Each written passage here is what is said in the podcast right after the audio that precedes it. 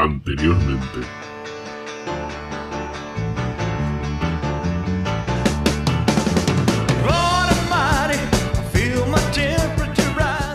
Eh, Stephen King también está un poco obsesionado con los accidentes de coche. Y al final él casi se mate en un accidente de coche, así que esperemos que no empiecen a ocurrirle todas las, las obsesiones que ha tenido durante su carrera literaria, porque si no va a acabar hecho un cirio, ¿no?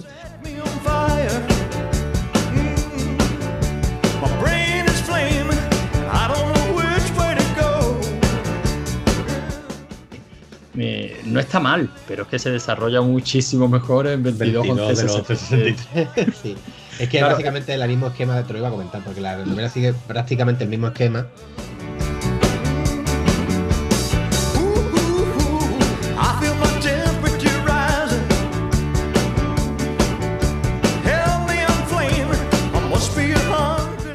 Sí, tenía controlado bastante el tema de las drogas y, y-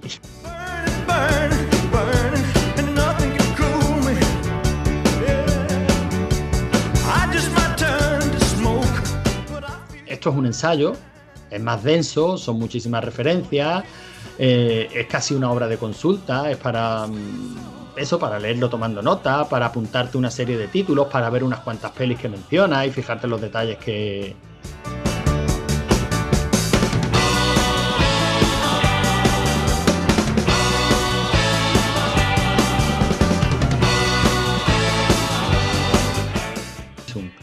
Eh, el talismán, los ojos del dragón, Maleficio, eso, la Torre Oscura 2, Misery. Hostias. Es que los, es que los 80 fueron cojonudos.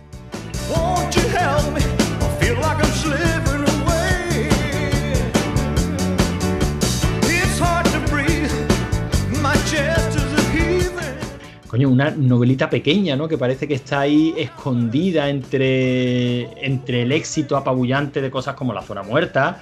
eh, bueno, el misterio sale en los, por supuesto, el resplandor, el, el resplandor Carrie de Stan, o sea,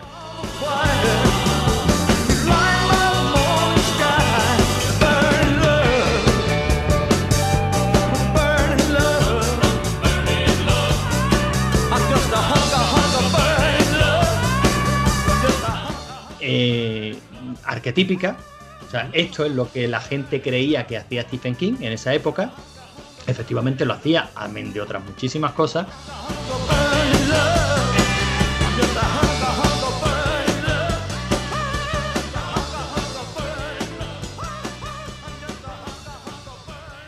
Y ahora,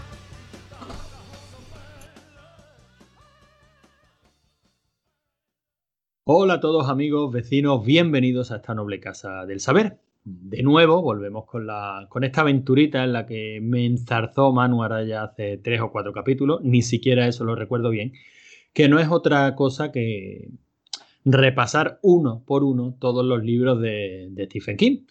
Bueno, eh, aquí estamos de nuevo. Sabemos cuál es el próximo libro que nos toca. Eh, es posible que hayamos tardado un poquito más desde, desde la última vez, pero bueno, hemos estado respetando también el silencio de, Stephen King, que el pobre decidió irse de la vida pública mientras se resolvían las elecciones en Estados Unidos y hasta hace muy poquito no ha vuelto a asomar la cabeza, eso sí, declarando que era probablemente el día más, más feliz de su vida. Manu, ¿cómo estás? Bien, bien. Sí, hemos tardado un poquito más de la cuenta, no por respetar a Stephen King, sino porque a ti se te cascó el ordenador. Como sabrán los fieles oyentes de rigor y criterio, ya que lo has mencionado en todos y cada uno de los, de los, de los programas que componen este podcast. Hombre, hay que, hay que llorar, Manu. Ten en cuenta que a lo mejor si lloro mucho, pues me regalan un ordenador. Con más lucecitas y más neones todavía. Eh, hombre, por supuesto, que, que no falten los LEDs. Pero bueno, aquí no estamos para hablar de mi ordenador. El que quiera escuchar la maravillosa historia de cómo se cascó mi ordenador y cómo lo sustituí por, una, por un monstruo lleno de lucecitas y neones, pues no tiene más que escuchar el último rigor y criterio, que nos quedó muy cookie, nos quedó muy decente. Eh, rigor y criterio que decidimos eh, hacer temático de, de Halloween. De hecho, todo lo que estemos publicando a lo largo de este mes, supongo que esto se publicará en noviembre, ¿no, Manu? Sí, sí, esto se publicará, si no el 12, el 13 o el 14 de noviembre. Joder, qué, qué- qué velocidad. Ya aviso que esto lo estamos grabando un día 11. ¿eh? Le pregunta a Manu porque Stephen King es un proyecto suyo eh, y, por, y por lo tanto él lo edita. Aprovecho esto para decir que, por supuesto, si tenéis un proyecto de podcast y no queréis marearos con el tema de la infraestructura, cómo colgarlo, cómo publicitarlo, traedlo a la chus, que aquí aceptamos cualquier mierda. Eso sí, cada cual que se lo edite y se lo monte, que nosotros ya con lo nuestro tenemos, tenemos más que suficiente. Bueno, Manu, ¿qué nos toca? Pues la última vez mm, que hablamos aquí del señor Stephen King, que parece que no, pero fue hace un tiempecito, acabamos con Danza Macabra, ensayo que hizo de no ficción, hablando sobre su influencia dentro de la literatura, del cine y tal, en la que nombraba, por cierto, voy a hacer aquí un inciso, o sea, a mí me gusta divagar, de la que nuestra adorada Shirley Jackson por The House on Haunted Hill, y nombraba que ahora se me ha ido al autor de Otra Vuelta de Tuerca, que es la siguiente... ¿Cómo? Henry James. Henry James que es en el que se basa la segunda temporada de, de, Haunting, que Cal dice que es una mierda y que yo llevo dos capítulos y me está pareciendo cojonuda. O sea que. Ah, sí, que bueno, que la, sí, sí, sí, que la, bueno, llevo dos capítulos, lo mismo luego se va a la mierda. para que veáis que aquí en la Chu somos muy eclécticos, ¿no? Cada aguantemos. bueno, pues me, gusta escucharte esa opinión porque yo. Mm, cuando Cal dijo que era un mojón insufrible, eh, opinión que creo que también comparte David, David Skywalker, sí, sí. Eh, pues se me quitaron bastante las ganas de verla, porque ya de por sí la primera es lenta. Pero bueno, es un tipo de terror cocinado a fuego lento que a mí me moló muchísimo. Y no solo, bueno, el que quiera escuchar nuestra opinión sobre The Haunting of Hill House, tenemos dos programas cojonudos que lo busquen en el feed de la, de la Chus. Me alegra escucharte esa opinión, así que creo que al final me animaré. Por cierto, aprovecho y saludo al perro de la Chus, ¿eh? que es ese que se escucha siempre que, que últimamente grabo. Qué pena. Qué pena, porque es que hoy vamos a empezar hablando de Cujo e iba a decir que lo que sonaba de fondo no era perros de tu calle, sino que era la magia de la edición. Y yo había querido ambientar el programa. No, no, no. son los perros de Logarán que forman parte de nuestro, de nuestro podcast. Y eh, que, no son míos, ¿eh? que simplemente habitan el callejón al que da la habitación en la que yo, en la que yo grabo. Eh, por supuesto, aprovecho, invito a los oyentes de la, de la Chus en general y de este programa en particular a que me paguen la insonorización de, la, de los ventanales de, de la habitación desde la que grabo. Ah, ¿crees que le iba a invitar a tu casa un cafelito? Ya está, ni lo largo. Digo. Oh, si te acuerdas, Manu, con un cafelito es con lo que grabábamos los programas de Marvel. otro proyecto que, que, está ahí a medias y que algún día retomaremos, ¿no? Algún día, algún día retomaremos cuando empiece la siguiente fase de Marvel. Cuando acabemos con Stephen King, ¿no? Sí, sí. Pero bueno, has mencionado que nos toca Cujo, ¿no? Cujo, empezamos con Cujo. La angustia vive en Castle Rock.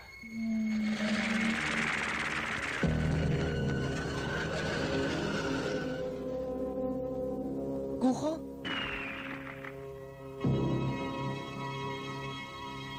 ¿Cujo? Mamá, está aquí.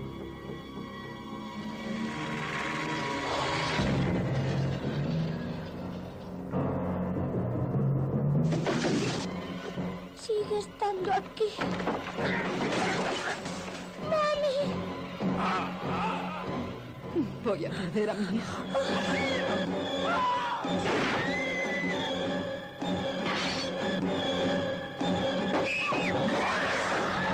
Basada en la novela de Stephen King, autor de Carrie y El Resplandor.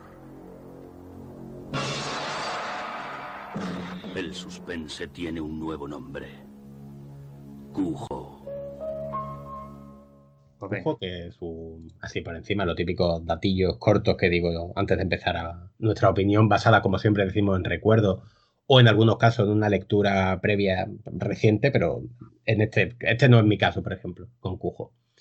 Es una novela del 81, escrita por Stephen King, ya sin seudónimo, que llevamos una racha de Richard Bachman y hoy seguiremos curiosa. 320 eh, páginas, editó, como digo, del 81. Y estoy viendo aquí delante que pone su género mm, terror suspenso y ciencia ficción. Eh, bueno, eso ya, ya empezaría a ser debatible. Eh, para mí. no, perdona, eh, un inciso. No hay nada debatible. Esto no es ciencia ficción ni de coña. No, creo que sea ciencia ficción, pero bueno. Que yo sepa, no tiene ni un, ni un atisbo de ciencia ficción y, no hace tanto que la leí, ¿eh? Y que tanto. Yo tampoco hace tan, tanto relativamente. Esta sí la leí hace 5, 6, 7 años, ¿no? O sea que no es de, la, de las de tipo que más olvidadas tengo. Y tanto dentro de terror, suspenso y ciencia ficción, yo diría que es más bien un terror, drama, suspenso. Eso sería más bien, pero bueno, esto como siempre son con ediciones de la Wikipedia, edita quien le dé la gana y ellos sabrán. Y Cujo, una sinopsis rápida, va sobre un perro, un San Bernardo, al que muerde un murciélago en la nariz eh, cuando está excavando una madriguera de un conejo y coge la rabia. Y se dedica, iba a decir, se dedica a matar peña por ahí. No, no, no, realmente Cujo casi todo se desarrolla, casi toda la historia, con Cujo, el perro rabioso, acechando a una madre con su hijo metidos dentro de un coche. Ese se podría decir que es el 70 al 80% del libro. Y no sé, ¿qué te parece? Pues de lo mejorcito de Stephen King. Sí, Y te, ¿verdad? lo digo, y te lo digo en serio, ¿eh? O sea, me parece que es un ejemplo perfecto de- del buen Stephen King. Aquí no está lo que, lo que mucha gente le critica, que es la duración excesiva. Eh, esta es una novela muy contenida, muy cortita, y sin embargo es una novela muy, muy, muy de personajes. O sea, básicamente, no sé si tú has dicho terror, drama, suspenso.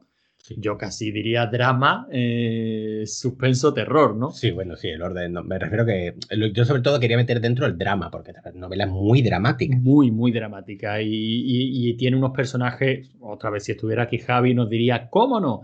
Pero bueno, tiene unos personajes muy bien construidos y de hecho tanto la novela como la peli de la que luego hablaremos se construyen muy en torno a esos personajes. Y Stephen King retrata muy bien a esos personajes, personajes que luego nos sonarán tremendamente familiares porque, porque, bueno, están todos ahí, ¿no? Está el padre de familia eh, agresivo y mala influencia para su hijo, que es el dueño de Cujo, que no quiere vacunar al perro porque... Bueno, eh, digamos que representa lo peor de, de ese estilo del medio oeste que tampoco le gusta a Stephen King, que también conoce, pero que tampoco le gusta, ¿no? Sí, es el, el redneck, el white trash, absolutamente. Efectivamente, Eh, eh, eh, tal cual. Y, y lo retrata perfectamente. No quiere vacunar a Cujo porque esas son tonterías, esas son chorradas de modernito.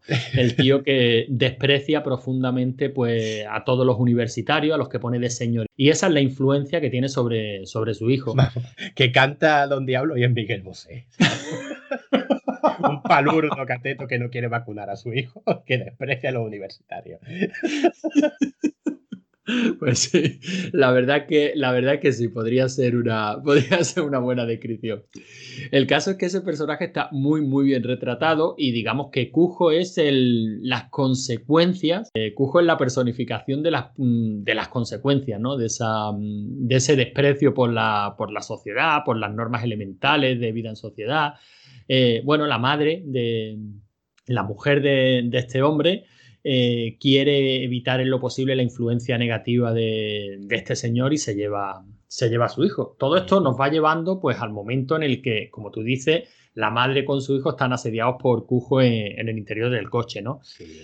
Eh, luego la familia, que a nosotros más nos ocupa, pues básicamente es esta mujer que le ha sido infiel al marido con su profesor de, creo que era de tenis, no recuerdo bien, o de tenis o de bolos o, o algo así. No, no, no, no, eso no sabría decirte. Creo que, creo que era de tenis, a lo mejor de bolos estoy pensando en los Simpsons, ¿no? Pero bueno, el caso es que le ha sido, le ha sido infiel con su profesor de. con un profesor particular que ella tiene de algún tipo de deporte, la tip- el típico matrimonio medio distanciado, o sea, matrimonio bien pero distanciado porque él trabaja demasiado, porque ella está muy, mucho tiempo sola en casa, se ha mudado a una nueva ciudad. eh, en fin, todo ese, toda esa problemática también está muy bien representada en esta, en esta novela, ¿no? Y claro, tenemos, digamos, esas dos familias que se, que se enfrentan una a otra. Sí, pero. Bueno, no que se enfrentan directamente, o sea, realmente No, ni se que conocen, ¿no? eso, es que no, Simplemente. quiero, no, no quiero yo llevar a rolar a si alguien quiere. es que una cosa, por cierto, que me, hace, me hizo muchísima ilusión fue leer en Twitter, eh, sobre todo, y en el grupo, a más de uno y más de dos y más de tres personas, que, que ya es un número considerable teniendo en cuenta nuestra audiencia compuesta por cuatro aburridos y el subnormalito, diciendo que se habían. em- Y tú sabes quién eres, subnormalito. Que se habían embarcado a leer varias novelas de Stephen King o algunas que íbamos citando y tal, y para mí eso ya está pagado todas las horas de edición y demás, ¿no? Y no quiero, o sea, llevar a confusión a la gente. No, esta no es una novela densa de personajes que te cuentan toda su vida, que te. No, no, no, no, para nada. Esto está contado. con- esta Exacto, película. está contado con cuatro pinceladas, pero sin embargo, a lo que me vengo a referir, por eso digo que está aquí lo mejor de Kim. Son cuatro pinceladas, pero conoces perfectamente a estos sí. personajes. Bueno, No lo sé. Quizás, fíjate, esto sería casi metalingüístico. Quizás me da la impresión de que los conozco mejor de lo que la novela me, me muestra, porque Mm. he leído mucho King. Y estos, y estos personajes son casi arquetípicos en su, en su literatura. Sí. Y, y aquí se ve además una cosa de Stephen King que se verá más adelante en muchas otras novelas, que es el amor que tiene hacia los perros. O sea, Stephen King se ve que es un enamoradito de los perros y que los gatos le parecen seres extraños y, y misteriosos y tal, cosa que tiene parte de razón, ¿no?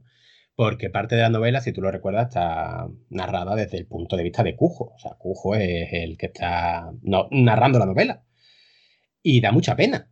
Sí, sí, da pena. Cujo es, que- un, es un San Bernardo. O sea, San Bernardo Claro, es que ha elegido por sí, posiblemente la raza más buena, buena, más, más noble pachorra, dentro más de lo que es el mundo canino, sí, sí. Exacto, y lo único que quiere es ser bueno con su dueño, que el dueño es un hijo de puta, que hay redneck que decíamos antes, eh, no quiere hacerle daño a la gente, eh, o sea, el epílogo de la novela es tristísimo, porque, o sea, aquí estamos full spoilers desde el principio, ¿no? Desde que empezamos con Stephen King.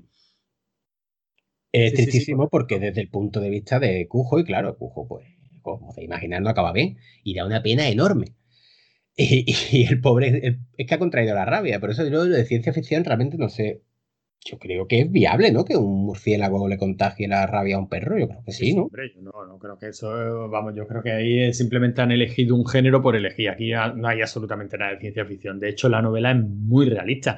Cujo, eh, yo recuerdo cuando hablando ya de la, de la peli o, o- o intercalando la, la opinión de la peli, que cuando Mm. íbamos a, a los videoclubs y veíamos esa portada, quizás nos podíamos hacer a la idea de que era la historia de un perro asesino que iba por ahí matando gente Sí, sí. nada más lejos de la realidad. O sea, Cujo ha, ha cogido la rabia, mata a uno de los amigos de este redneck, eh, con el que se iba a ir de puta, si no recuerdo mal. Ese es el plan que tenía, ¿no? Aprovechando que la mujer se había ido ese fin de semana, pues básicamente con idea de que su hijo, para apartarlo de esta influencia maligna del padre, con idea de que su hijo viviera, mm, viera que había otro mundo ahí fuera, ¿no? Que conociera, no sé si era su tío, que era universitario, y viera que su padre no tenía razón en todo, que los universitarios no eran todos estos señoritingos estúpidos, que, que había otro mundo, ¿no? El caso es que Cujo se carga a este amigo de- del redneck, se carga al redneck y, Ya, y ¿no? asedia, y ya, y, y se dedica a asediar pues a, a esta madre que se ve en uno de los días de más calor del año, eh, atrapada dentro de un coche con un, con un San Bernardo que, que intenta matarla, a ella y, a su niño. y con su hijo pequeño, efectivamente. Esa- y Bien. esa es, eso es el grueso de la novela. Ese es el grueso de la novela. De hecho, se da, se parece mucho a una muy reciente que la haya, que la haya leído, que no haya visto la adaptación de Netflix, que está bastante bien, que es el juego de Geralt. Sí, Eh, la verdad es que sí. En, en el, en el planteamiento este psicológico, de terror psicológico, sí. Sí, se parece mucho en ese. Se podría decir que es como los capítulos de televisión, los embotellados, ¿no? Pues toda una novela embotellada del 80 al 90%. Y es muy angustiosa porque, claro, es que tú te pones en la piel de la madre y. La pobre mujer, es que casi salgo me mata el perro, si me quedo dentro mi hijo muere de isolación, si. Ah, y ni siquiera estoy en las mejores condiciones para tratar de defender a mi hijo porque a mi Cujo ya me ha cogido. O sea, ya me ha pegado un par de buenos bocados y la madre está herida, en fin. Sí, sí. Y nada, no sé. Si tienes algo más que comentar de la película, si te parece. Hombre, a mí ya digo, a mí me parece una, una novela ejemplar. Se lee en un rato, te engancha, lo pasa fatal. Eh, yo digo que, aunque sin ser a lo mejor de las mejores novelas de King, creo que el mejor King sí está aquí. Es a lo que me, a lo que me refiero. Y, y también tenemos una de las mejores adaptaciones. Yo creo que lo que hablábamos el último programa aquí se confirma. Tanto se habla de las malas adaptaciones de King y, joder, hasta ahora vamos buena adaptación tras buena adaptación y esta es una de las buenas, ¿eh? Sí, sí, lo que lo comentamos que si no el programa anterior, anterior, que la gente tiene el concepto de que la adaptación cinematográfica de King son una mierda, y en absoluto. O sea, dentro de las adaptaciones más normalitas, no nos vamos a la Milla Verde, no nos vamos a Cadena Perpetua, a las normalitas, o a Ojos de Fuego, a esta misma Cujo, son buenas películas. Esta película tú la ves de un día que no tengas nada que hacer y, y entretiene un montón. A lo mejor te tiene un poquito de aspecto de telefilm y tal, porque realmente, básicamente yo creo que por presupuesto es lo que era. Pero vamos, que sí, a mí me parece una película, una película estupenda. Está de, de Wallace aquí como la madre sufridora. Hmm. Y la verdad es que es la típica película meritoria, por, eso que tú, acabas de comentar, ¿no? Embotellada. Eh, sé que, por ejemplo, a Rodrigo Cortés es un tío al que le encanta esta película. No es de extrañar. O sea, un tío que rodó una película en un, en un ataúd, es lógico que, esta película le, le, guste, ¿no? Además, una película muy bien resuelta, o sea, los ataques del perro de verdad acojonan. Y si no recuerdo mal, creo que se lo escuché al propio Rodrigo Cortés, estaban hechos con, con una cabeza o sea, había, habían fabricado una cabeza de San Bernardo, iba a decir animatronic, pero ahí no había animación ninguna, era simplemente una cabeza de maniquí eh, simulando un San Bernardo y los operarios dando golpes con la cabeza contra las puertas del coche, grabando en plano muy corto. En fin, trucos muy, muy, muy sencillos y sin embargo muy, muy efectivos. Yo recuerdo que esta peli a mí me acojonó en su día y de hecho la sigo viendo y la prefiero a la novela por el final. Eh, bueno, sí, puede ser. Es que el final de la novela me parate demasiado descorazonado. Eh, a lo mejor es demasiado. Estamos hablando full spoiler, pero a lo mejor es demasiado spoiler, ¿no? Por si alguien quiere leer la novela y no la ha leído. Digamos que esta película, la película y la novela ocurren lo contrario. Sí, pues tienen finales diferentes. Tienen finales distintos y bueno, está en la elección del, del lector, pues decidir cuál le gusta más. Si este es el de la película, ¿no? Como ya hablaremos dentro de 30 o 40 o 50 programas de, la, niebla. Bueno, un par de curiosidades que tú sabes que a mí me gustan. Eh, primero que Cujo se desarrolla en Castle Rock, pues Castle Rock, ¿no? La ciudad ficticia donde se desarrolla la mitad de las novelas de Stephen King, que obviamente está en Maine, porque Stephen King siempre dice, escríbete lo que conozcas y él conoce Maine. Y nada, se referencia a Cujo en la zona muerta, se referencia a Cujo en Cementerio de Animales, en la tienda, en la mitad oscura, porque digamos que en el metaverso este extraño de Stephen King, eh, pues las cosas que han sucedido en Castle Rock han sucedido. O sea, entre todas las novelas se van mencionando una a otra y los personajes algunos se van, eh, se van repitiendo, aunque eso, eso, sí suele ser más raro. Yo solamente recuerdo el de la tienda, que era el mismo que el de... Mm, que me sale la mitad oscura, pero sí, sí, de la mitad oscura. El mismo sheriff. Pero vamos, que es simplemente una curiosidad, se van referenciando. Y como otra curiosidad, eh, Cujo, eh, Stephen King lo escribió en su época gloriosa de alcohol y drogas, o sea, ya esa época se ponía tan hasta el culo que dice que no recuerda haberla escrito. Que luego la leyó y dijo, coño, pues me, ha gustado este libro, me hubiera gustado recordar lo que sentí mientras lo escribía. Mientras lo escribía. Se acuerda de haberlo escrito, imaginaos el nivel también, también hay que decir que es una de sus adaptaciones cinematográficas favoritas, ¿eh? Ah, sí, eso no lo Sí, sí, dice que la adaptación, o sea, que a, pesar de ser una película pequeñita y que quizás no sea la más recordada ni la más mencionada, que para él es una de sus favoritas. Y bueno, es que hay detalles curiosos, como tú dices, o sea, en la mitad oscura, el asesino en serie que sale en la mitad oscura, en Cujo, es casi el coco. O sea, el niño tiene sueños recurrentes con, con este personaje, no recuerdo cómo se llamaba, en la que el personaje le dice que lo va a buscar y lo va a matar. O sea, la verdad es que este universo de Stephen King es, curioso. Sí, es que, que, de ahí ya se empezaba a mezclar, se le iba a ir la pinza un poco, porque ahí ya empezaba a meter metas o sea, referencias que luego estarían en lo que es la Torre Oscura y demás. Sí, pero sin embargo no, no molestan. O sea, no molestan. A mí me parecen como curiosidad, pero desde luego no te, no te despistan de la historia. Tú puedes leer toda una novela de Stephen King. Si pillas la referencia, genial. Y si no la pillas, pues para nada. O sea, está mencionando nombres y ya no pasa absolutamente nada. Es que ya llegaremos a la mitad oscura, pero para mí el problema de la mitad oscura es el final, que es el síndrome absoluto de Stephen King, de me estaba encantando la novela y cuando llegas al final era una... Pues, ¡buah! Se te ha ido, ¿no? Te han, metido pues matarratas. Ya llegaremos, ¿eh? Porque a mí la mitad oscura al final me gusta mucho, ¿eh? Bueno, sí, para, eso estamos, para debatir. Bueno, Pujo... Que gustan los estorninos, no lo sé, bueno. ya suficiente, ¿no? Yo creo. Muy recomendable. Yo lo pondría. Venga, venga, venga, Yo sé que no es de tus favoritas, o... pero, está bien, ¿eh? pero tampoco es de las que no. O sea, simplemente una más de Stephen King para ti, pero a mí sí me parece. Yo le pondría siete trumpitos en las caras de Stephen King. Pues venga, adoptamos los trumpitos ahora mismo para votar y siete me parece una, una puntuación razonable. Y nada, pasaríamos a la siguiente, que es el corredor de Running Man. ¡Oh! ¡Oh!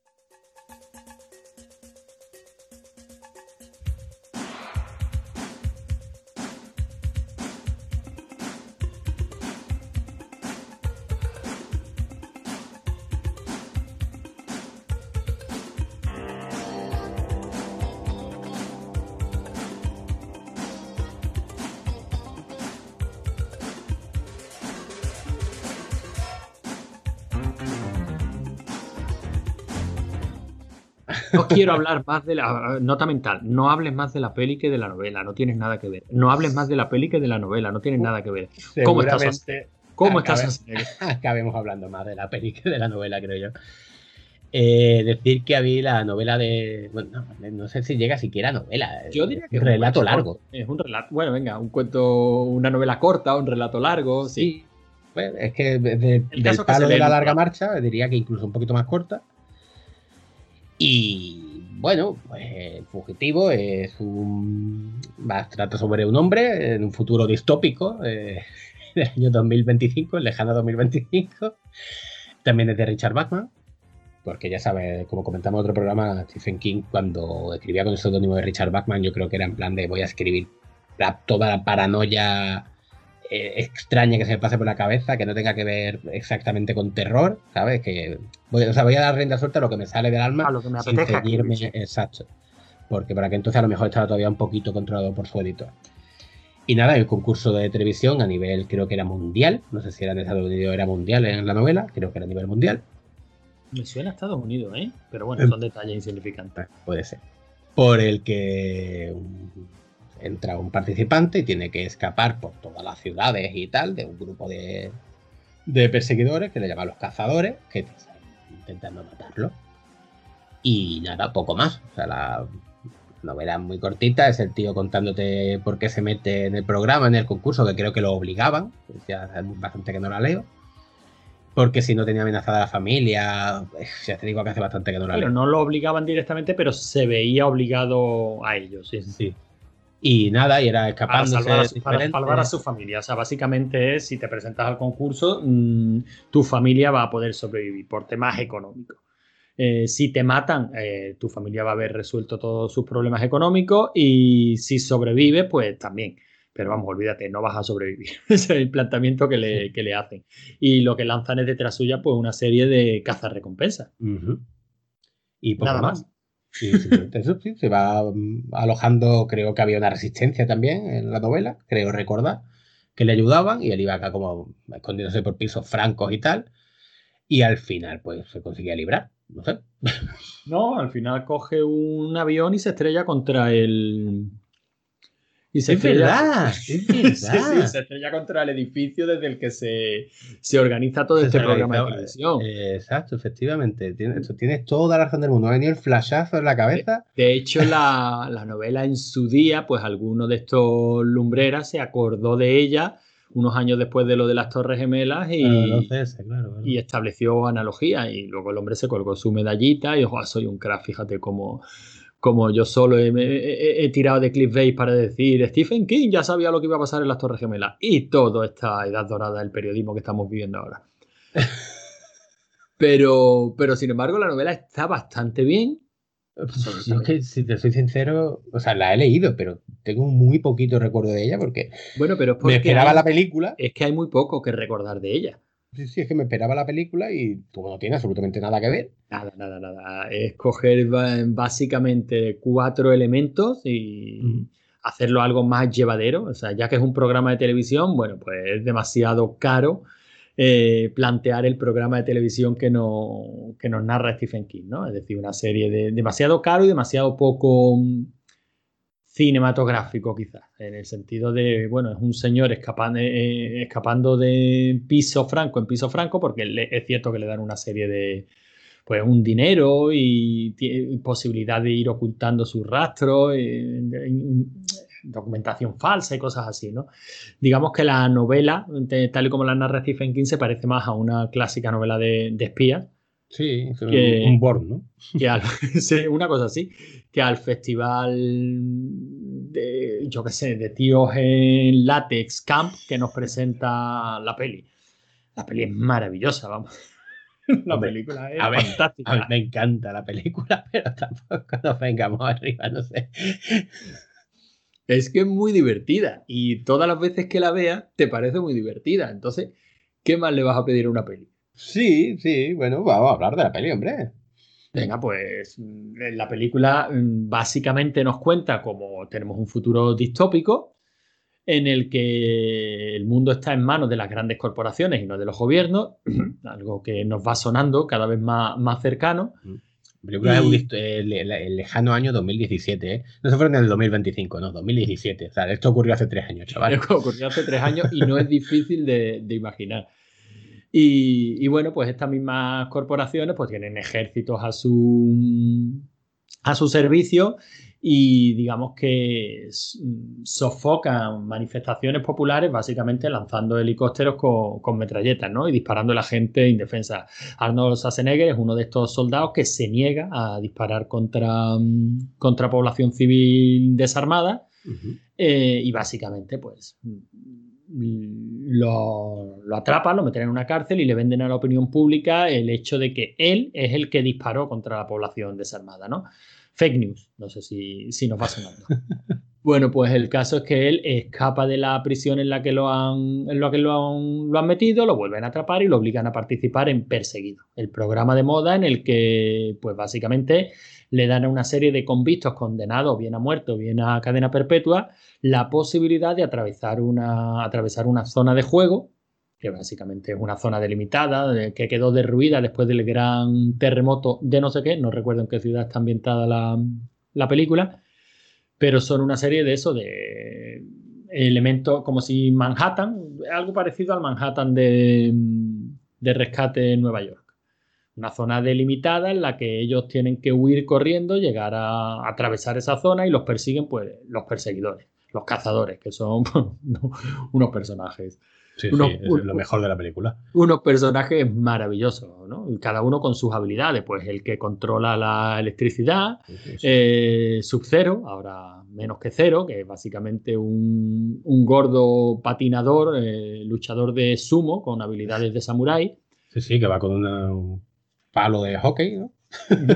Sí. Y, y- y bueno, la película consiste en eso, en Schwarzenegger con sus compañeros que se ven abocados a participar en el mismo juego, entre las cuales, por supuesto, está María Conchita Alonso, que es una periodista, bueno, una, una periodista no es la que hace la música, eh, Sí, sí, sí, exacto. Exacto, es, sí, es compositora y ella hace la música para estos programas de televisión. Eh, quiere ayudarlo porque descubre que efectivamente las noticias sobre él son, son falsas, lo quiere ayudar, así que también la atrapa y también le venden a la opinión pública la idea de que el personaje de María Conchita Alonso pues es, era, es la amante del carnicero de no Sí. sé qué. Pues no recuerdo exactamente los nombres de Schwarzenegger, ¿no? pone- Y cuando ponen lo- las presentaciones, que es lo mejor de la película, las presentaciones en vídeo, era un asesino, pero tenía una amante y la música así y la otra. ¡Oh! No sé. Es que son eh, como muy. mm, Claro, de, de basura. De Claro, es muy de telebasura, pero sin embargo nos resulta tan cercano hoy día. Joder, es que hoy en día te parece hasta light. O sea, lo estás viendo y dices, no, hombre, ¿cómo va a ser tan cutre? Hoy en día sería muchísimo más exagerado. Dirían que come fetos de gatos recién nacidos, o sea, nonatos y tal, y, y la gente se lo creería y saldría por allí eh, a María Patiño y tal presentando programas. Y te Pero lo si- creería 100%. Sin embargo, es que ya digo, es que es una película estupenda, estupenda.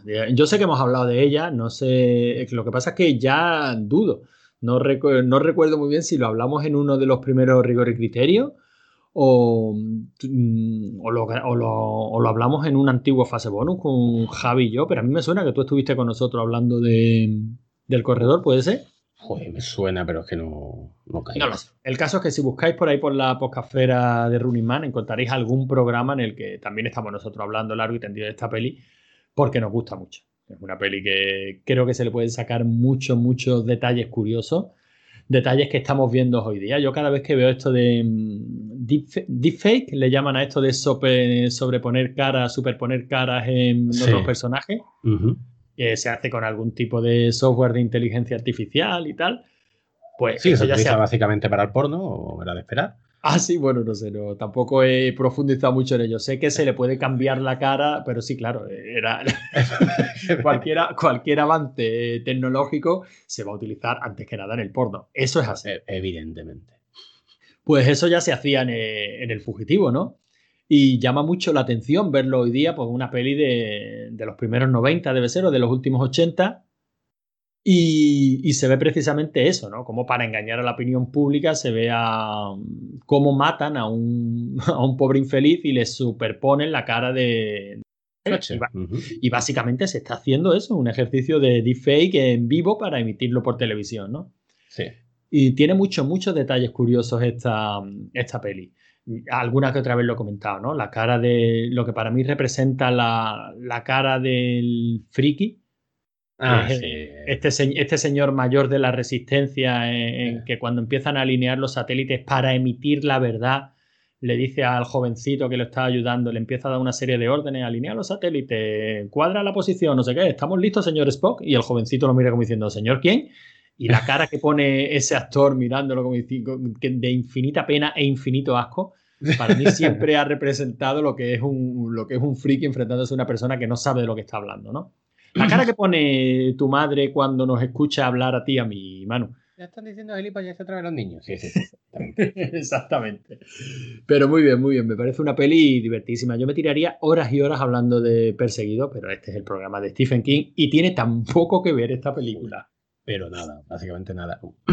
con la novela. De hecho, Stephen King creo que incluso intentó que quitaran su nombre, ¿no? Es posible, es que tampoco realmente. si es que tú esta novela dices que está basada en una novela de Stephen King, pues bueno, pues dilo. Es que yo creo que, que si no lo dice, de Stephen King no se hubiera cabreado y hubieran dicho, eh, que me han plagiado mi novela, porque tiene tan poquito que ver. Ya, pero eh, fíjate que Stephen King es un tío que cada vez que hacen una adaptación, de, que el tío se entrega a la causa. Sí. Ya que ha cobrado por los derechos, el tío por lo menos hay que reconocerle que, que hace lo posible porque la adaptación funcione. Tú pregúntale por cualquier adaptación y él te dirá que es cojonuda. Por lo menos en el momento, por lo menos mientras dure el periodo de promoción. O sea, imagínate lo poco que tiene que ver esto, el cortador de césped, por ejemplo, para que Stephen King dijera, venga, hombre, por lo menos quitan mi nombre de ahí, que yo no he escrito eso. Pues sí, completamente. Eh, una curiosidad soy el tonto las curiosidades. Eh, esta es pequeñita. Querían contratar a diferentes actores, estuvieron haciendo el casting para adaptar la novela y efectivamente era un padre de familia que luchaba por su hija y por su familia y tal, como en la novela. Al final que contrataron fue Schwarzenegger y dijeron, ah, pues no, pues vamos a poner a un militar encarcelado injustamente que parece Schwarzenegger. Y cambiaron el guion por el Schwarze. O sea que si hubiera participado Christopher Reeve, que por lo visto era el primero que tenían en mente en la novela, pues posiblemente se hubiera parecido más a la, a la versión de Stephen King y seguramente no nos habría gustado tanto. Pues sí, puede ser. O sea, al fin y al cabo, la, la producción o la preproducción de una película, siempre dicen, yo no sé a quién, a quién lo escuché, pero me gustó la frase, ¿no? Decía que al fin y al cabo una película era la suma de un montón de pequeños milagros, cuando una película salía bien. Y la verdad es que prácticamente cualquier película te pones a leer curiosidades y tal, y resulta que, bueno, que efectivamente ha sido la acumulación de un montón de pequeñas casualidades una detrás de otra que hace que cada peli sea como es, ¿no? Pero bueno, en, en cualquier caso, yo creo que Perseguido mmm, me encanta tal y como quedó. Sí, por eso. Me, me, parece divertidísima tal y como quedó. ¿Y cómo hubiera sido una versión más fiel a la novela de Stephen King? Bueno, más aburrida. Más aburrida, sí, sí, seguro. Como película más aburrida. Quizás como serie pues sí, podía haber quedado una cosa bastante, bastante curiosa, pero bueno, yo estoy muy contento de, de, lo que quedó finalmente. Una peli que yo puedo ver mil veces y mil veces que me lo pasaré bien.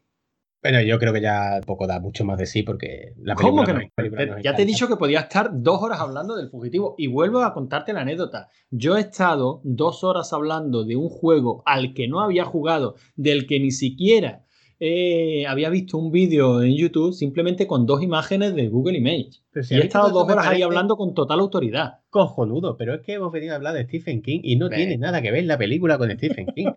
Venga, vale.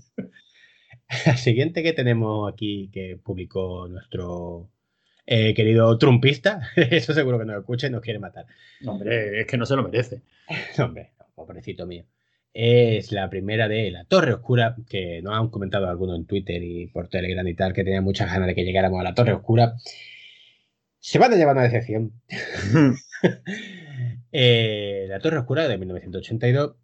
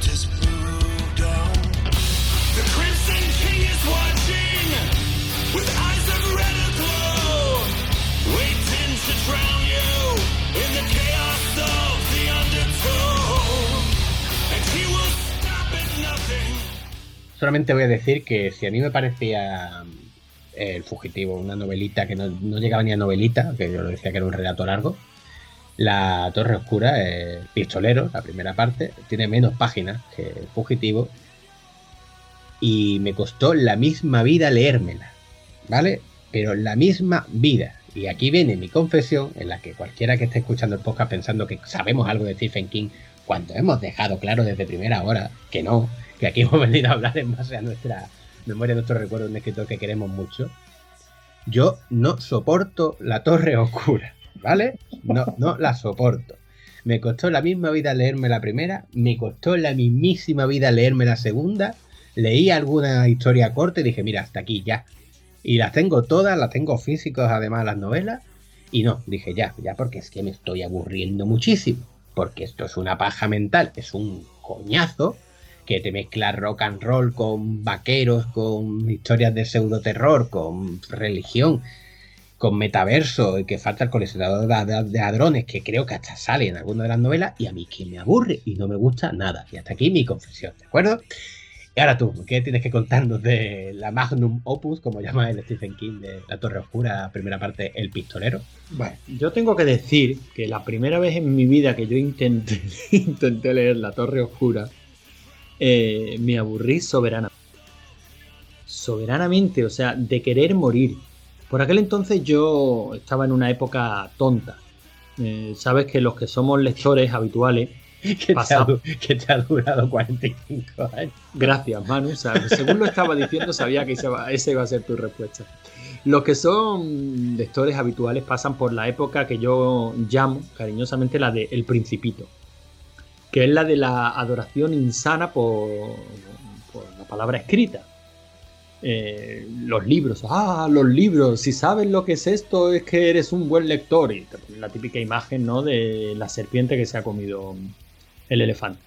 En esa época estúpida por la que pasamos todos los, los, lectores habituales y constantes, pues tenemos tendencia a no dejar los libros a media. Parece que cometemos una especie de herejía. Bueno, pues yo creo que fue la Torre Oscura, y eso también debo agradecérselo a Stephen King, la que me quitó a mí la tontería de golpe. Yo qué necesidad tengo de sufrir. Eh, por supuesto, la cosa viene de, de expectativa. Yo esperaba otra cosa de Stephen King. La Torre Oscura tiene otro tono. La Torre Oscura no es Stephen King. Eh, ni en tono, ni en estilo, ni es otra cosa diferente. Me parece genial que este hombre quiera escribir algo como La Torre Oscura, como, como él mismo dice, es un intento de hacer El Señor de los Anillos, pero en un ambiente que a él le mole más, como el de el oeste de las películas de Leone. Él lo describe así ni esto se parece a las películas de Leone, ni, ni, esto se parece al Señor de los Anillos. La Torre Oscura es otra cosa. Yo la, he, la acabo de terminar de leer hace un par de días, el primero. Y me he comprometido contigo y por supuesto con todos nuestros oyentes que me las voy a leer todas y al final, eh, de, creo que son siete, las iremos leyendo según vayamos avanzando en, según vayamos avanzando en estos programas pues yo daré mi opinión sobre el total, ¿no? Sobre esta Magnum Opus. Eh, desde luego, si es por, por longitud, sí. no sé qué cantidad de palabras hay aquí, pero La Torre Oscura es una... Y además que Stephen King se la plantea como una única novela, una única historia. Sí. A mí me, me interesa más como, como fondo sobre el que se desarrollan el resto de novelas de Stephen King o sea, como elemento común, como lienzo común sobre el que se pueden desarrollar todas sus novelas y encontrar algún punto en común, que como novela en sí.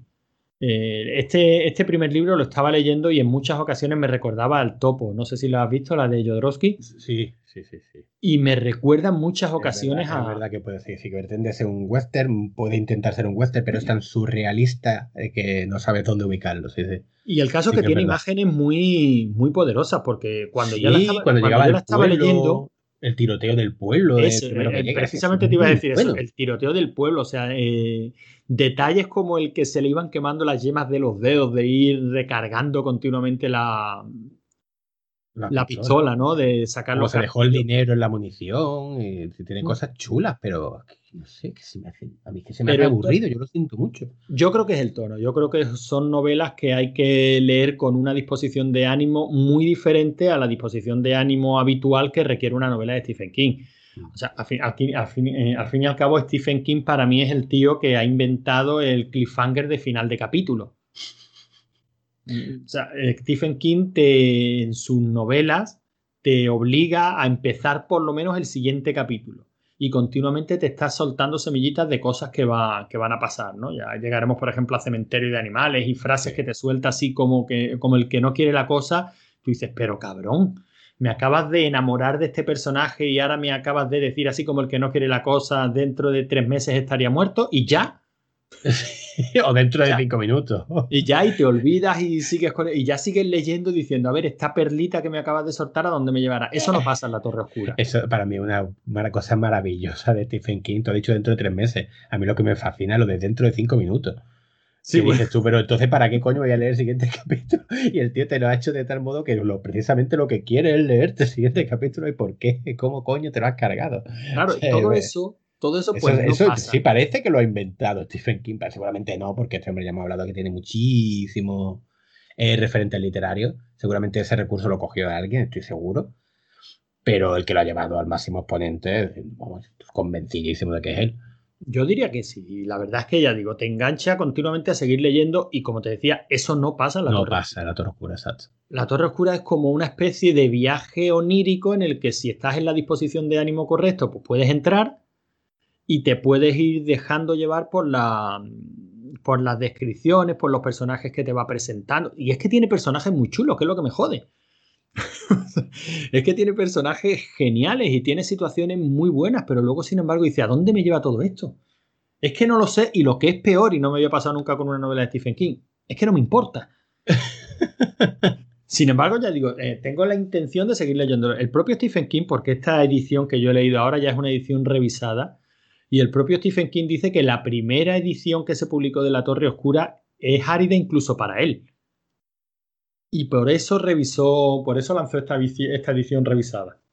Ya digo, no. Ah, pero No de la a- primera novela de la Torre Sí, Oscura. sí, de la, de la primera, que la he visto en algunas veces, en algunos sitios mencionada como el pistolero y en otra como la hierba de- del diablo. Pues puede ser. Pero bueno, la primera de El pistolero, que es la que yo acabo de terminar de leer, Eso es lo que te iba a decir. Yo la tengo, además de que la tengo por aquí. pues empieza con una, una- aquí con una introducción bastante larga de Stephen King. Sí. en la que habla precisamente de que ya terminada, o sea, eh, esto tiene que ser posterior a la publicación de la última, creo que eran siete, ¿no? Eh, creo que sí, que eran siete. en la que dicen que ya terminada su obra, pues quería lanzar una edición revisada y tal. Y es una introducción bastante, bastante largo, con mucho, para mí ha sido lo más interesante de toda la, de toda la novela. De todas maneras, ya digo, no quiero ser categórico, no voy a decir esto a mí no me gusta, no lo voy a seguir leyendo, no, no porque ya tengo curiosidad, ¿no? Eh, me consta que hay muchísimos lectores de King que adoran esta novela. Sí, sí, sí, sí, hay gente. De hecho, conozco, o sea, yo he leído comentarios de gente que no le gusta aquí Stephen King, pero le gusta La Torre Oscura. Eh, hubo muchísimos indignados por la adaptación de, de a cine de La Torre Oscura, porque por lo visto eso es un bodrio infame que no tiene absolutamente nada que ver. A mí me Yo no sé tan difícil, o sea, tan difícil adaptar la Torre Oscura, lo poquito que llevo leído hasta ahora, que ha sido el primero de ellos, que cualquier cosa que hayan hecho, yo no he visto la, no he visto la peli, la, único que tengo la, la única referencia que tengo es Javi, que dice que se quedó dormido en un par de ocasiones. No sé si tú la has visto. No, no la he visto, no. Yo te digo, es que no es que no me llama nada La Torre Oscura, yo lo siento mucho, pero no me llama. Ni, ni la novela y tampoco, evidentemente, la película, porque si encima dice que se cargan a Stephen King. Aunque lo mismo luego es divertidísima la película. Por eso digo que en cualquier caso, ya digo, no quiero tampoco ser categórico. Yo la voy a leer, la voy a ir leyendo según vayamos encontrándonos las diferentes novelas en la bibliografía de Stephen King. Joder, yo me he leído el Ulises y me he leído de y me he leído Moby Dick. Estoy seguro de que puedo leer La Torre Oscura. Oye, te voy a decir una cosa, a mí Moby Dick no me parece aburrida, ni muchísimo menos, pero bueno. No, pero también es una novela que hay que leer con una, con una disposición de ánimo. Eh, muy particular, ¿no? Y a esta novela le pasa. Pero bueno, Eh, que, eh, espero que nuestros oyentes no se desilusionen demasiado. Nosotros somos 100% sinceros. Yo por lo menos iré dando mi opinión igual dentro de un par de años, cuando hayamos terminado esta, esta revisión de todos los libros de Stephen King. Acabas diciendo que te pareció glorioso y que ojalá lo hubieras leído antes. Efectivamente, no lo sé. Eh, ahora mismo eh, estoy siendo 100% sincero. Me ha resultado muy difícil, muy arduo. Me ha resultado, oye, que a lo mejor es lo que pretendía King, ¿eh? Mm, si lo que pretendía era eh, transportarte al estado de ánimo de ese pistolero avanzando penosamente por el desierto tras el, tras el hombre negro, conmigo lo ha conseguido. Me ha resultado una, un auténtico mm, un tránsito del desierto esta primera novela. Bueno, decir que son ocho, ¿vale? De acuerdo. Son ocho novelas. Oh. La octava es muy cortita, 320 páginas, y por lo visto es un. No llega a ser una precuela, sino que es una que se ubica entre la cuarta y la quinta, ¿vale? Eh, para decirte, para darte ánimo, decirte que tuvo una racha por 2003 en la que solamente escribió Torre Oscura, Torre Oscura, Torre Oscura. Hizo la revisión que tú has leído de- del pistolero. Luego escribió otra de 714 páginas, el mismo año otra de 432 y el mismo año otra de 845. Eh, este hombre no está bien. O sea que me, me estás diciendo que si me he comprometido a leerlas, que me vaya poniendo, ¿no? Sí, que te vayas poniendo, pero decir que, o sea, que en un año Stephen King ha escrito de su magnum opus, ¿no? De decir de, de esto que me está costando, la- o sea, esto es lo que yo quiero acabar antes de morir, esto es lo que mis lectores tienen que terminar porque se lo he prometido. En un año escribió más de lo que lleva el gordo del Martin en treinta y pico, ¿sabes? Que es que a mí, es que a mí eso me indigna. O sea, esto es un profesional y el otro es un vividor. Vale. Bueno, entonces no te voy a sacar el tema de Patrick Roufus, No, no, no, no, no, eso no, no, no, no, no, no, no, no, porque si no esto iba, iba a acabar mal. Es Venga, que, ese, es que ese cabrón encima es que lo tiene escrito. Bueno, no, no, vamos, vamos, cambiemos de tema, que estamos hablando de Stephen King. venga siga- sigamos entonces. Ah, venga, esto es lo siguiente, me encanta. A ver. No es una novela, no es un ensayo, es un guion para una película que es Creep Show.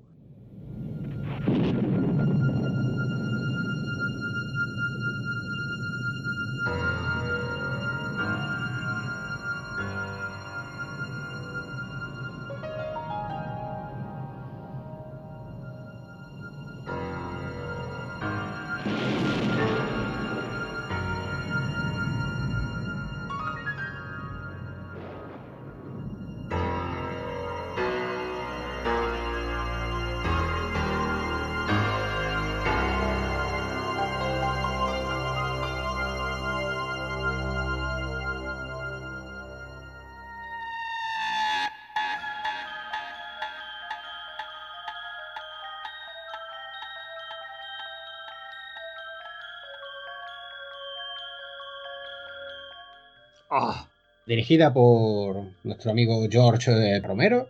Y nada, basado en cuatro, no sé si llegaron a ser relatos de Stephen King o creo que son guiones originales, ¿no? La... yo creo que son guiones originales. Mm, De todas maneras, aquí sí que te estoy hablando totalmente de memoria. Sí, ¿eh? sí, sé, que, sé que hay mucho podcast por ahí, mucho programa desglosando casi plano por plano mm, Crip Show. Ese no es nuestro rollo, creo que está más que claro. Eh, pero yo diría que son todos guiones originales. Sí, yo también te diría que sí. Y tengo aquí, porque eso sí que no me acordaba de memoria. O sea, me acuerdo de las historias, pero no recuerdo ni los nombres ni nada. Así que vamos a comentar la historia así por encima. Eh, tenemos Día del Padre, que para mí era la más flojita. Bueno, es la más, pero es casi la más EC de todas, ¿no? De memoria, ¿te acordarías la trama? De la trama del Día del Padre, bueno, es que yo no hace demasiado que vi Crip Show Ah, con los vale. niños, entonces lo tengo muy, muy facilito. De hecho, yo siempre digo casi cinco historias, ¿no? Sí, son cinco, eso he dicho, ¿no? Eh, no, creo que has dicho cuatro. Ah, pues, pues, O sea, tenemos el Día del Padre, tenemos Padre, los la de- ahogados, La del redneck que se, que se convierte, que se convierte en hierba. planta. Es que no sé cómo se llama. Esto es que estoy hablando completamente de memoria, ¿eh? No Sí, quiero sí, bueno, da igual. Tenemos la de, la de Stephen King que se convierte en planta, que se llamaba La solitaria muerte de X. No De recuerdo el nombre del El personaje. de la marea que ahoga a la mujer, que era de Leslie Nielsen antes de ser un actor de comedia. Efectivamente. Eh, tenemos la de la caja, esta que estaba dentro como un vampiro, un monstruo del Averno, no me acuerdo cómo se llamaba. Eh, Y- Pues se llamaba La Caja. Ah, pues la la caja, caja. debajo del, de la escalera o la caja debajo de la... Creo que era la caja simplemente. Sí, pues puede ser que sea la caja. Es que, eh, que, que- que sepan los oyentes que yo esto también me lo tomo como una diversión, evidentemente, el podcast. Y lo que quiero es intentar recordarlo. No quiero abrir, sería muy fácil abrirme la wiki delante. Ah, bueno, sí, sí, claro. por supuesto. no, no, abrir la Wikipedia y leer los títulos no tiene ningún... No tiene ninguna gracia. no tiene ninguna gracia para nosotros. Sí, sí, sí. Y el, El último, que yo creo que es el más icónico de todo, y con eso he tenido yo unas pesadillas que lo flipas. Y creo que el miedo visceral que le tengo yo a los bichos viene de este corto de Creep Show. Y no es broma, he tenido unas pesadillas brutales con este corto. Es el de las cucarachas, que no sé si se llamaba las cucarachas o el ataque de las cucarachas o algo así.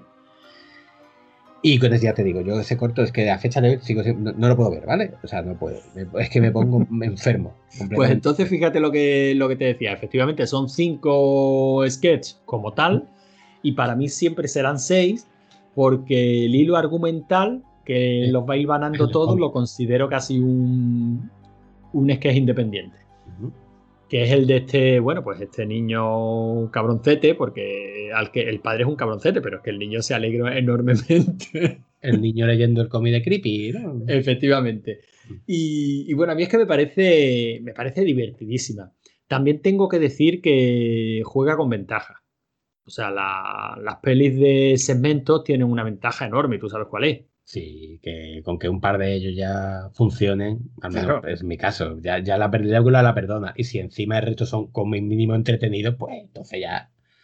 Como son tan cortitos realmente, si uno es malo. Es que no te, no te da tiempo a no te da tiempo a aburrirte. Y en este caso está muy bien dirigido y está muy bien cogido el esquema. Fíjate que yo la primera vez que vi Crip Show decía, mira cómo han cogido el esquema de los cómics, porque te da la impresión de ver un de que estás viendo un cómic. En muchos casos, ¿no? Se ve sobre todo en el día del en el día del padre, en el regalo de cumpleaños Sí.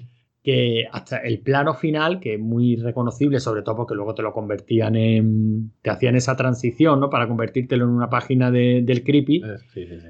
tanto por iluminación como por encuadre, es enteramente un cómic. Antes de dibujarse, ¿no? Ese plano tan. un plano aberrante, muy, muy forzado, ¿no? Eh, dice, bueno, claro, es lógico, es que quieren imitar al cómic, pero coño, es que estamos hablando de Romero. Si te pones a recordar la noche de los muertos vivientes, y dice, coño, esos planos ya estaban ahí también.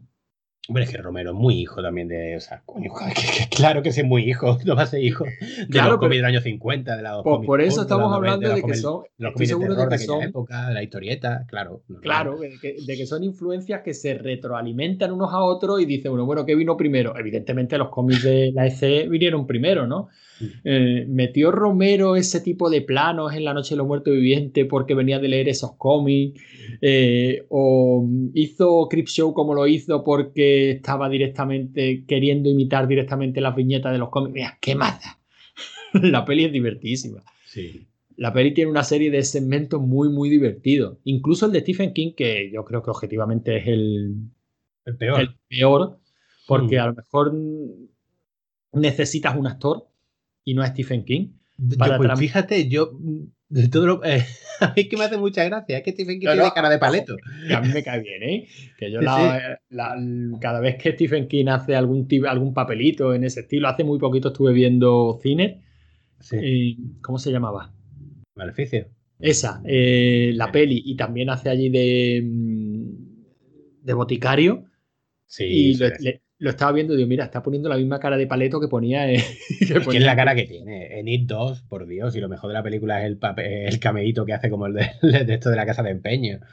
Es que muy, yo que sé, a mí es que me resulta entrañable. Y bueno, veo a Stephen King haciendo un cameo en película basada en novela suya, me pasa el síndrome de Stan Lee. O sea, eh, lo, lo veo y digo, ay, por favor, no te mueras. No te mueras, no te mueras nunca. sí, No te sí, mueras sí, sí. Pero sin embargo, en este capítulo, ojo que a mí Stephen King aquí me parece simpaticísimo. Y de hecho, creo que Romero, consciente del, del actor que tenía, Sí, le da un tono muy paródico, muy. efectivamente, le da un tono como muy de comedia. Pero sin embargo, es una historia que narrada al estilo creepy hubiera tenido muy mala leche. O sea, que hecha, hecha por- con un buen actor y que supiera transmitir la angustia de lo que me está pasando, pues te podía haber puesto un poquito de mal cuerpo. Oye, que a lo mejor no lo pretende y cojonudo, ¿no? ¿Cómo se llamaba esta otra peli de segmento en la que el tío eh, se inventa un o usa un producto para que le crezca el pelo y resulta que el pelo son como aliens venidos del espacio? Hostia. No sé si te acuerdas. Es que la tengo en la cabeza, pero no. Bueno, el caso es que es otra peli de segmento, no recuerdo cuál, cuál creo que era la de Body Bags, la de bolsas de cadáveres, la de mm, en la que salía, mm, la que tenía algún segmento de John Carpenter. Eh, Puede ser, es que no, no recuerdo. Es que películas de estas hemos visto miles. Y tú, Miles. tú me has criado a mí poniéndome películas de estas. viendo estas pelis de segmento, ¿verdad? Pues el caso es que esta del pelo, por ejemplo, el actor, no, que no recuerdo quién era, pero sí transmitía la angustia de, joder, mira lo que me está pasando. Bueno, en esta película, en Chris Show sale Harris. Tú imagínate a Harry haciendo el papel de. Que hace aquí Stephen King con la cara que tiene Harry de pena perpetua. O sea, Sí, lo sí. pasaría fatal. Bueno, y no hemos embargo, comentado y sin siquiera. embargo, el es divertido, a los niños les gustó y le, te, te digo a los niños porque ya te digo, la vi con ellos hace muy poquito. Sí, es divertido, hombre. Sí, además, muy, o sea, que, es que esos que son muy cortitos, no te da tiempo. Eh, si a los niños les gusta, no sé si llegado de pesadillas, pero es que está. O sea, Creep Show es pesadillas con un poco de más mala leche. Un poco La de serie más, de más para Pesadillas. adultos. Sí, sí, sí. Y la Sí, serie sí, sí, Pesadillas claro. era divertidísima, vamos, a mí me encantaba. Bueno, a mí es que la novela de pesadillas me encantaba. Sabes que hay por ahí un podcast, no sé quién lo lleva, ¿Mm? que están analizando todas las novelas de pesadillas una detrás de Sí. otra. Sí, Ah, sí, pues sí, no sé qué. Creo que en cier- eh, está relacionado de alguna manera con uno de los dos de, mm, de vuelo 180. Ah, Pues qué chulo, tío. Pero a mí me gusta muchísimo, ya te digo, Pues bú- libros de pesadillas. Búscalo porque que hace eso, repasar absolutamente todas las novelas y todas las... mm, Y no sé si incluso la serie de televisión. Pero bueno, estamos con. Sí, sí. ¿Cuál, es tu, Bueno. ¿Cuál es tu segmento favorito? Eso, que voy a ver, no sé si lo he repasado antes realmente, creo que sí, ¿no? Que he hecho una pequeña sinopsis de cada uno. Sí, el de, sí. hemos dicho el de el Día de del Padre. cumpleaños, que es el Día del Padre, Ujú. eh, la solitaria muerte La de, solitaria muerte X, de, de de- no sé, Stephen me King. del palito de, que hacía Stephen King, que es básicamente ese resumen es que caía un meteorito en su granja y, y el meteorito lo, lo convertía él, empezaban a salirle plantas del cuerpo. Sí, no una especie de, quitar. infección, lo, Infección, lo toca y se le empieza a crecer como una especie de musgo por la mano. En cierto modo es parecido a lo que pasa en The Blob, solo que en The Blob directamente se lo come. Y se hasta agobia que, y se pega un tiro. Eh, efectivamente. La de, la marea este, de cuando. Y este es buenísimo, el Leslie Nielsen, como, digo, porque es que esto yo me enteré hace poco de esto, ¿eh? no me estoy haciendo el guay. Leslie Nielsen no había sido un actor cómico en su vida, pero visto era un actor muy reputado dentro de, de los papeles serios, de los papeles dramáticos, de tenía una presencia. Y lo cogieron precisamente para la primera que fue Aterriza como puedas, creo que fue, porque decían, ¿cómo tiene que pegar? Porque vamos a hacer este tipo de humor dentro de la spoof de esta que este personaje tan cómico que lo haga un persona, una- un persona actor mm, muy serio. A ver cómo queda. Y le hizo gracia y entonces Leslie Nielsen es como el cachondo. Yo eso no lo sabía.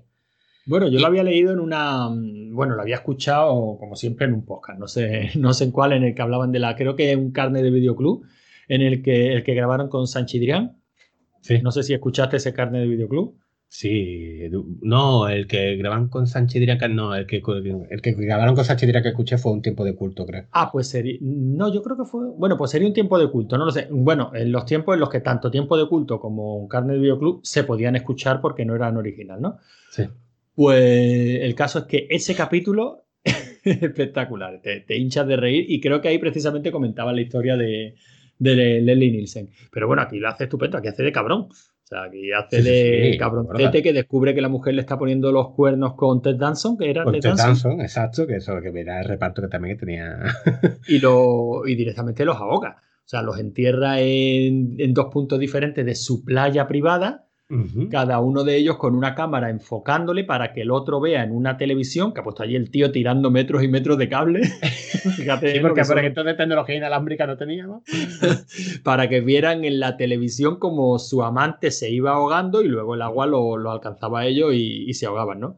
Evidentemente vuelven los dos cadáveres de los amantes ahogados y, y lo entierran a él en la, en la orilla, ¿no? El final, Típica venganza de- el final de Leslie Nielsen diciendo, "Me da- ja, ja", se le partía el culo y decía, yo me da igual porque yo aguanto mucho la respiración mientras... es buenísimo. A mí, a mí Ese es cojonudo, pero ese tiene muy mala leche, ¿eh? Y ese es cruel. pues posiblemente sea mi favorito. Eh, te diría el de la invasión de la cucaracha porque el que más, eh, más impacto me dio, pero es que no puedo volver a verlo, ¿sabes? Te digo que, que no es broma, que no puedo volver a verlo. Así que yo creo que el que más me divierte, más me gusta, que posiblemente sea este, el de la marea. A mí el de la. A mí yo te diría que el de la cucaracha. El de la cucaracha me encanta. Uf. Es verdad que te pone muy mal cuerpo, que te. Si tienes. como se llame, fobia. Yo, le digo, yo le digo bichofobia, pero es, es entomofobia, creo que, pero vamos. Pues si tienes bichofobia, como también en mi caso, la verdad es que lo pasa francamente mal. Pero ese capítulo, como tiene algo de. Es que creo, primero creo que visualmente de los más, de los más potentes. Con ese despacho tan blanco, tan limpio, todo tan aséptico y ese tío que se pone los guantes hasta para marcar el teléfono. Y claro, evidentemente, cuando aquello está invadido por las cucarachas, lo pasa francamente mal, ¿no? Y luego tiene un tono muy de cuento de Navidad de Dickens. Sí, pues sí, porque es como un, es un señor Scrooge completamente. el Él es un eh. señor Scrooge y realmente lo que está sufriendo es un castigo por su maldad, ¿no? O sea, por su culpa se ha suicidado uno de sus empleados y, y básicamente esas cucarachas son una especie de representación física del espíritu de su empleado que viene a que viene a vengarse. Así, así por lo menos es como te lo narra eh, el capítulo. Y es cojonudo, o sea, lo pasa muy mal. Y la escena que seguramente a ti se te quedó, a lo mejor que la viste también demasiado de niño, ¿no? Pero la escena de ese cadáver eh, que le, Ah, empieza- sí, sí, sí, no, le empiezan a brotar ¿eh? las cucarachas de debajo de la piel, Ah, sigue siendo muy impactante a día de hoy, ¿eh? Sí, sí, sí, es que no puedo con esto. Ya te digo, de hecho, que Crip Show la vi con, con mi novia hace, bueno, casi al principio de conocerla, ¿no? Eh, Yo me dedicaba a torturarla. Tú sabes lo típico de cuando empieza una, una pareja que se quieren gustar mucho el uno al otro, entonces como que aceptan las gilipolleces del otro, ¿no? En plan, ay, a mí también me gusta para, ay, qué guay soy.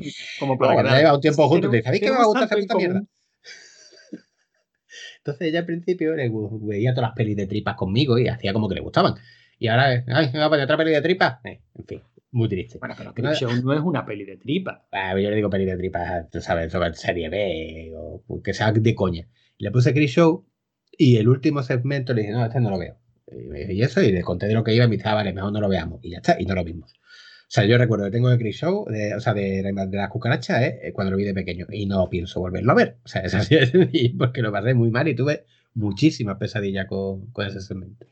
Bueno, la verdad es que ya digo, es probablemente el más impactante de todos, luego esa- ese segmento, ¿no? O sea, o ese hilo conductor en el que al final el padre acaba pagando por no haber dejado que su hijo lea su creepy tranquilamente. Sí. La música está muy bien, las interpretaciones están muy bien, los capítulos duran lo que tienen que, lo que, tienen que durar. El de la caja es cojonudo, ¿sabes? El de la caja me parece cojonudo, porque es ese, mm, ese esquema de ola de crímenes, ola de risa, o sea, de que cada vez vamos a peor. Hemos encontrado la caja y aquí empiezan a aparecer muertos. No sabemos cómo los vamos a ocultar, pero bueno, ya que está la caja aquí, aprovecho a ver si consigo que, que, que el monstruo se coma a mi mujer, que es una hija de la gran puta, que es así que Sí. es un monstruo. Y, y tiene un final un poquito ambiguo, ¿no? En el que dice, bueno, que, mm, parece que se han salido con la suya, ¿no? Y, y ese susto final en el que la caja parece que se abre en el fondo del lago. Ese está muy chulo. Aparte de que a nivel de efectos creo que también es el que mejor funciona. La, la criatura da, da miedo. A mí me recuerda mucho a... Bueno, de hecho diría que tienen que estar inspirados por cojones. Los monstruos que salen en, en Attack the Block. Sí. Ese- Estoy intentando recordarlos, pero no. Pero no bueno, la- con la diferencia de que los monstruos de Attack the Block, eh, esas dentaduras brillantes, casi fluorescentes, era lo más significativo, ¿no? Pero la construcción del bicho, esta especie de simio enorme con, una, con unos enormes dientes de punta, eh, Hmm. creo que hay mucha inspiración de, de una en la otra, ¿no? Sí, pues ya te digo. Bueno, los efectos de esta película son de Tom Savini, que yo adoro a Tom Savini por encima de todas las cosas, como tú sabes. A mí que me encanta ese tío, hace una porque que el tío no solo hace bien su trabajo, sino que encima cae bien. O sea, Sí, poco, más no- se le puede, poco más se le puede pedir.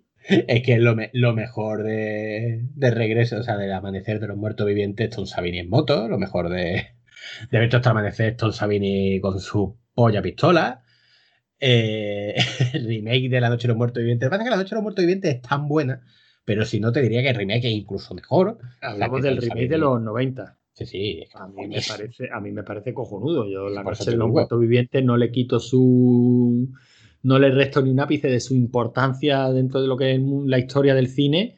pero para mí la versión de los 90 es maravillosa, con esa pelirroja Patricia Talman dándolo todo, ese, Sí. ese cambio de personaje, o sea, ese giro de personaje, tan lejos de la linda mojigata de la primera eh, que estaba allí nada más que para sufrir. O sea, Patricia Talman plantándole cara a, a una Sigourney Weaver en Aliens, por ejemplo, me parece, me parece cojonuda. A mí la Sí, versión de los 90 me parece divertidísima.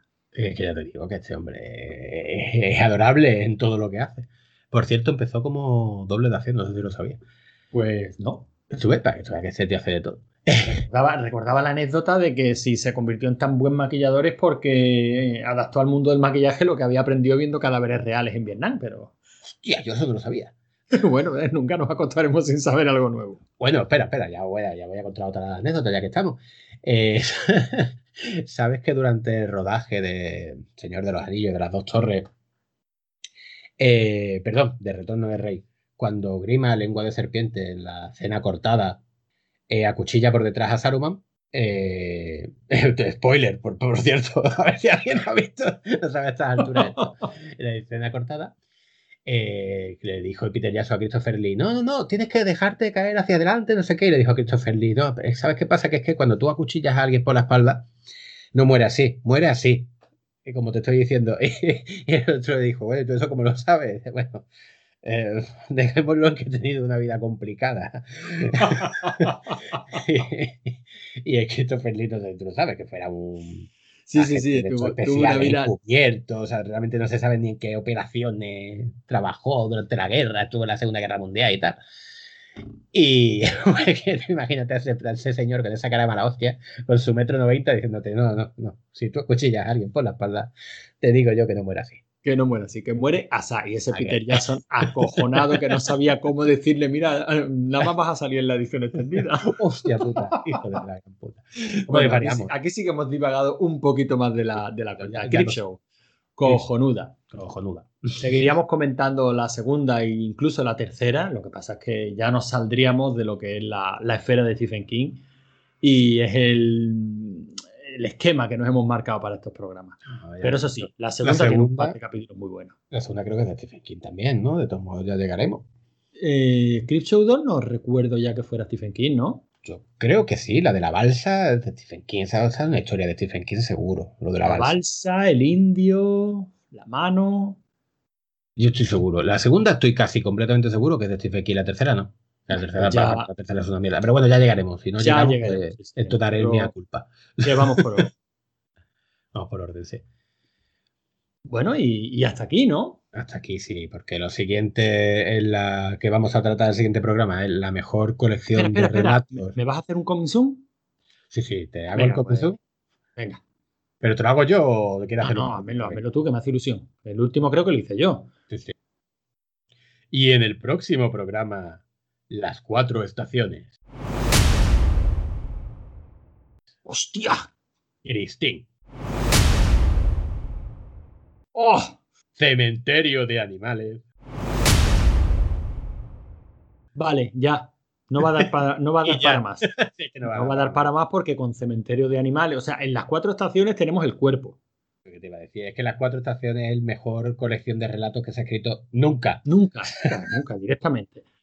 Eh, y luego en cementerio de animales, mm, yo puedo estar hora hablando sobre ella, hora llorando sobre ella, una hora larga. Y luego Christine, que es una de mis novelas favoritas de Stephen King, con lo Y chorra además- que es. Y, a- y- ni, ni es tan chorra la novela.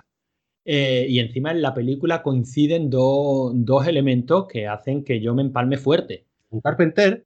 Un Carpenter y un Stephen King. O sea que. Vale, vale. Eh, creo que el próximo, el próximo capítulo va a molar mucho. Va a molar Y muchísimo. que tiene que este también ha molado. yo me lo he pasado muy bien, sobre todo despotricando de la Torre Oscura y esperando la indignación del subnormalito.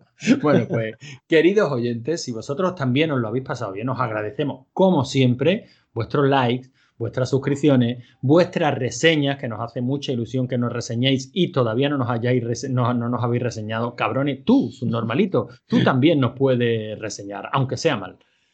Y, poco más, por mi parte, que seguiremos hablando de Stephen King, que lo estamos pasando francamente bien, que siempre es un placer llegar a vuestros oídos a través de, esto, de estos programas. Y Manu, ¿tú qué tienes que decir? Pues nada, que yo me lo paso estupendamente grabando estas cosas y lo que ocurre con, con estos programas es como cuando estás viendo una película que te gusta muchísimo y no puedes disfrutarla, o sea, que has visto 15 veces, no puedes disfrutarla porque estás esperando la siguiente escena que sabes que vas a disfrutar más todavía. porque es que los siguientes programas, hemos dicho Christine, hemos dicho Cementerio de Animales, pero es que luego viene Maleficio que me gusta, pero es que luego viene La Niebla, pero es que luego viene It. Vienen calla, los ojos del dragón, luego viene Misery, Tominokers, La mitad oscura, Apocalipsis. Vale, vale, vale. Es que- Suficiente. Ya sabéis todo lo que os espera eh, próximamente en este canal. Adiós. Venga, adiós.